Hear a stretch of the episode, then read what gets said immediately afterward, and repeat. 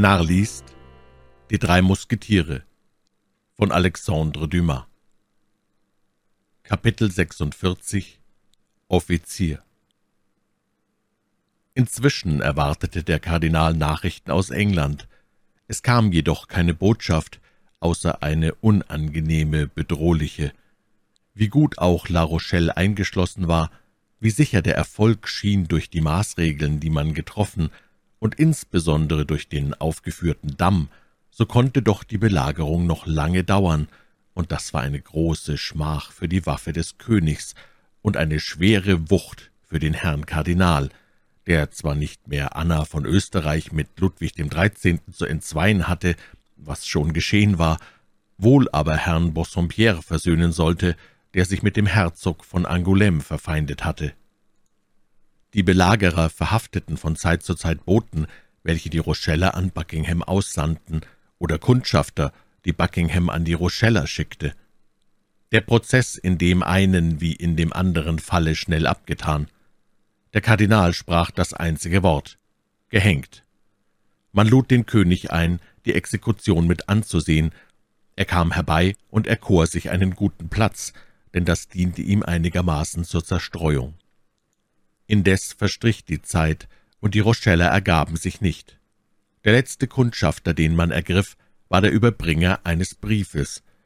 Dieser Brief meldete allerdings Buckingham, dass in der Stadt die äußerste Hungersnot herrschte, allein statt des Zusatzes »Trifft Ihre Hilfe nicht noch vor vierzehn Tage ein, so werden wir uns ergeben«, war ganz einfach beigefügt. »Trifft Ihre Hilfe nicht vor vierzehn Tagen ein, so wird uns bis zu ihrer Ankunft der Hunger aufgerieben haben.« Somit setzten die Rocheller ihre Hoffnung auf Buckingham. Hätten sie eines Tages auf eine zuverlässige Weise erfahren, dass sie nicht mehr auf Buckingham zählen dürften, so wäre ihnen der Mut offenbar mit der Hoffnung gesunken. Der Kardinal erwartete also sehr ungeduldig Kunde aus England, die ihm melden würde, dass Buckingham nicht komme. Der Kardinal konnte sich von der Besorgnis nicht losmachen, in die ihn seine furchtbare Emissärin versetzt hatte, denn auch er hatte die seltsamen Verhältnisse dieser Frau durchblickt, die bald eine Schlange, bald eine Löwin war. Hatte sie ihn verraten? War sie tot? Er kannte sie gut genug, um zu wissen, dass sie als Freundin oder Feindin, für ihn oder wider ihn handelnd, ohne große Hemmnisse nicht untätig blieb. Von welcher Seite kamen aber diese Hemmnisse? Das war es, was er nicht ermitteln konnte. Er fasste somit den Entschluss, den Krieg ganz allein zu führen und auf einen fremden Erfolg nur so wie aus einem günstigen Zufall zu warten, und fuhr fort in dem Bau des furchtbaren Dammes, der La Rochelle aushungern sollte. Als Heinrich IV. Paris belagerte, ließ er Brot und Lebensmittel über die Stadtmauer werfen. Der Kardinal aber ließ kleine Briefchen hinüberwerfen, worin er den Rochellern vorstellte, wie ungerecht, selbstsüchtig und grausam das Verfahren ihrer Häupter sei. Diese Häupter hatten Getreide in Menge und verteilten dasselbe nicht. Ihr Grundsatz war, denn sie hatten Grundsätze, es liege wenig daran, ob die Weiber, Kinder oder Greise umkommen, wenn nur die Männer, welche die Mauern zu verteidigen hatten, gesund und stark verbleiben. Bis jetzt war dieser Grundsatz, war es aus Ergebenheit oder aus Ohnmacht dagegen anzukämpfen, von der Theorie zur Praxis übergegangen, ohne dass man ihn allgemein anerkannt hätte. Durch die erwähnten Briefchen aber geschah auf ihn ein Angriff. Diese Briefe erinnerten die Männer daran, dass die Kinder, Weiber und Greise, die man umkommen ließ, ihre Söhne, Töchter, Frauen und Väter waren, und dass es billiger wäre, jedermann dem allgemeinen Elend zu unterwerfen, damit eine gleiche Lage aller zu einmütigen Entschließungen führen sollte. Doch in dem Moment, wo der Kardinal sein Mittel schon Früchte bringen sah und sich ob der Anwendung desselben Glück wünschte, kam ein Einwohner von La Rochelle, der durch die königlichen Linien geschlüpft war, Gott weiß auf welche Art, denn Bassompierre, Schomberg und der Herzog von Angoulême beobachteten selbst wieder vom Kardinal überwacht eine strenge Wachsamkeit.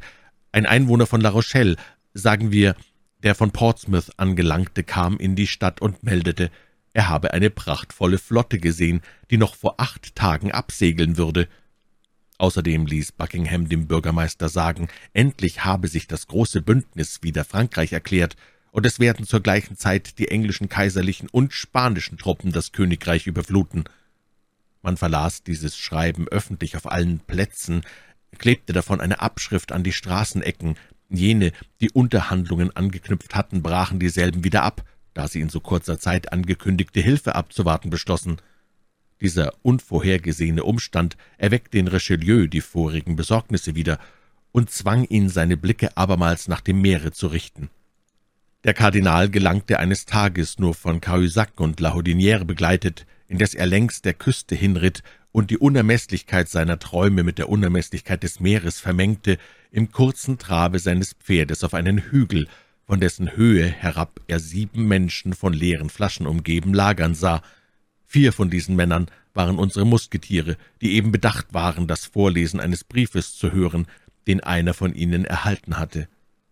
Dieser Brief war so wichtig, dass man um seinetwillen Karten und Würfel auf einer Trommel liegen ließ. Die anderen drei waren eben bemüht, eine ungeheure, mit Stroh umflochtene Flasche Collieurwein zu öffnen. Es waren die Bedienten jener Herren. Wie schon bemerkt, war der Kardinal in übler Gemütsstimmung, und in diesem Falle vermehrte seine düstere Laune nichts so sehr wie die Heiterkeit anderer. Außerdem nährte er einen seltsamen Argwohn, denn er dachte, dass eben die Heiterkeit der Fremden die Ursache seiner Traurigkeit sei. Er gab La Houdinière und Cahusac einen Wink anzuhalten, stieg vom Pferd und näherte sich diesen verdächtigen Lachern, in der Meinung, er könnte mit Hilfe des Sandes, der seine Tritte unhörbar machte, und des Gebüsches, das ihn barg, einige Worte von dem Gespräch erlauschen, das ihm so anziehend vorkam. Erst zehn Schritte von der Hecke erkannte er die gasconische Mundart D'Artagnans, und da er bereits wusste, dass diese Leute Musketiere waren, so zweifelte er nicht daran, die drei anderen seien diejenigen, die man die drei Unzertrennlichen nannte, nämlich Athos, Porthos und Aramis. Es lässt sich erachten, dass durch diese Entdeckung sein Wunsch, etwas von dem Gespräch zu hören, noch mehr gestachelt wurde. Er vermochte noch nicht viel aufzufassen, als ihn plötzlich ein kurzer, starker Ruf erschütterte und zugleich die Musketiere aufmerksam machte. »Offiziere!« rief Grimont, streckte den Zeigefinger in der Richtung der Hecke aus und verriet mit dieser Gebärde den Kardinal und seine Begleitung. Die vier Musketiere standen mit einem Sprung auf den Beinen und grüßten ehrerbietig. Der Kardinal schien wütend.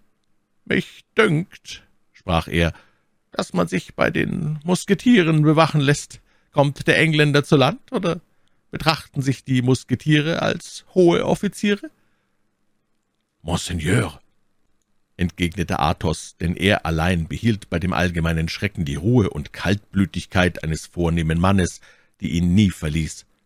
»Monseigneur, wenn die Musketiere nicht im Dienste stehen oder wenn Ihr Dienst beendet, so trinken Sie und spielen Würfel und sind für Ihre Bedienten sehr hohe Offiziere.« »Bediente«, rief der Kardinal unwillig, »die den Auftrag haben, Ihren Herren zu melden, wenn jemand vorüberkommt? Das sind keine Bedienten, sondern Wachen.« »Seine Eminenz sieht aber, hätten wir diese Vorsichtsmaßregeln nicht getroffen, so würden wir uns der Unannehmlichkeit ausgesetzt haben, Sie vorübergehen zu lassen, ohne Ihnen unsere Ehrfurcht zu bezeigen und unseren Dank zu sagen für die Huld, womit sie uns vereinigt hat. Und Sie, D'Artagnan, fuhr Athos fort, der Sie soeben nach einer Gelegenheit seufzten, Monseigneur Ihren Dank zu beweisen, Sie haben sie nun gefunden und können sie benutzen.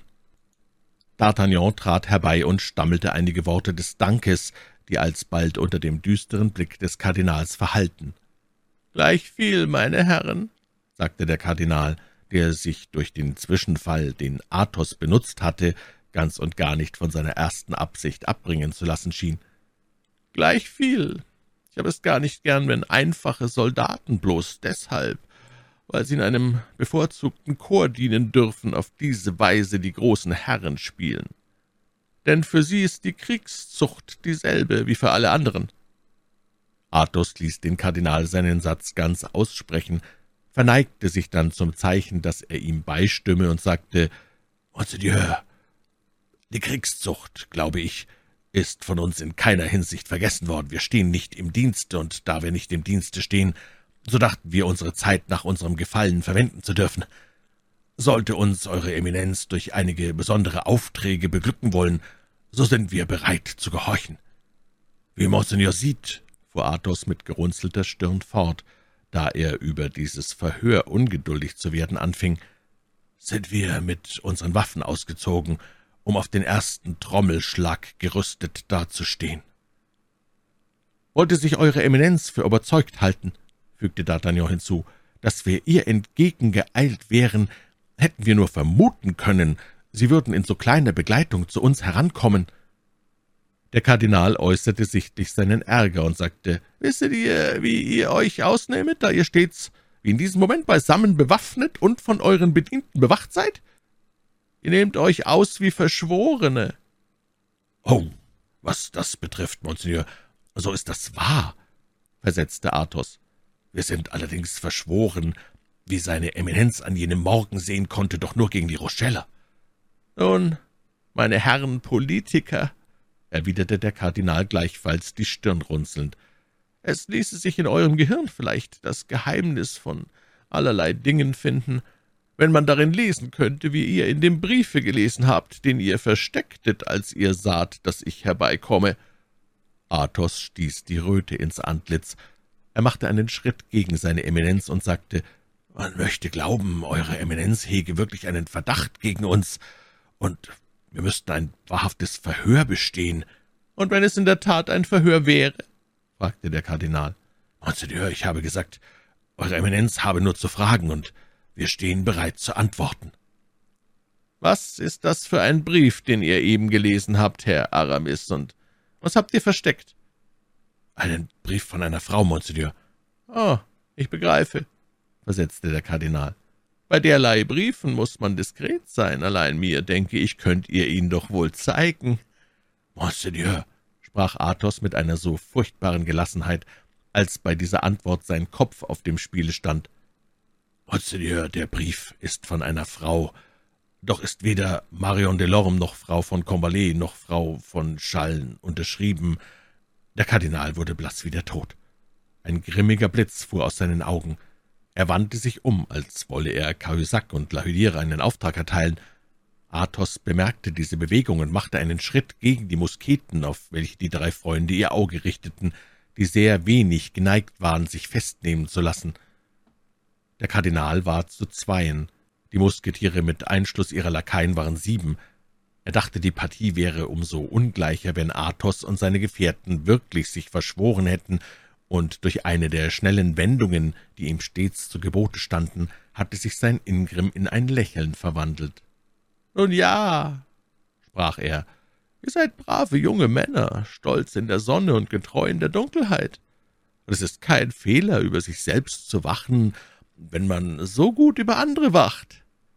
Meine Herren, ich vergaß ganz und gar nicht auf jene Nacht, wo ihr mir auf meinem Ritt nach dem roten Taubenschlag als Begleiter gedient habt. Stände irgendeine Gefahr auf dem Wege zu befürchten, den ich zu machen habe, so würde ich mir euer Geleit erbitten. Da jedoch das nicht der Fall ist, so bleibt ihr, wo ihr seid, und endigt eure Flaschen, eure Spielpartie und euren Brief. Adieu, meine Herren. Alle machten bestürzte Gesichter, denn obwohl sie der Kardinal freundlich verlassen hatte, sahen sie doch, dass seine Eminenz mit Groll im Herzen geschieden war. Athos allein lächelte gleichgültig. Als nun der Kardinal aus dem Bereich der Stimme und des Gesichts war, rief Porthos, der große Lust hatte, seine böse Laune auf andere fallen zu lassen. »Dieser Grimaud hat gar so spät gerufen.« Grimaud machte Miene, sich zu entschuldigen, doch Athos erhob seinen Finger, und Grimaud schwieg. »Ich«, entgegnete Aramis mit einer flötenartigen Stimme, »ich war entschlossen. Hätte er die Auslieferung begehrt, so würde ich ihm mit der einen Hand den Brief übergeben und mit der anderen den Degen durch den Leib gestoßen haben.« »Das habe ich auch erwartet«, versetzte Athos. »Deshalb warf ich mich zwischen euch und ihn. Dieser Mann ist wirklich unklug, dass er auf solche Weise mit anderen Menschen spricht.« »Lieber Athos«, sprach D'Artagnan, »ich bewundere euch, allein im Ganzen hätten wir doch Unrecht.« »Wie denn Unrecht?« erwiderte Athos. »Wem gehört diese Luft, die wir einatmen, wem dieses Meer, an dem wir gelagert sind, wem dieser Brief von eurer Geliebten, etwa dem Kardinal, der sich ja nicht einbilden darf, ihm gehöre die ganze Welt? Ihr seid stammelnd betroffen, vernichtet dagestanden, als ragte die Bastille vor euch empor, und als hatte euch die riesige Medusa in Stein verwandelt. Heißt verliebt sein sich verschwören?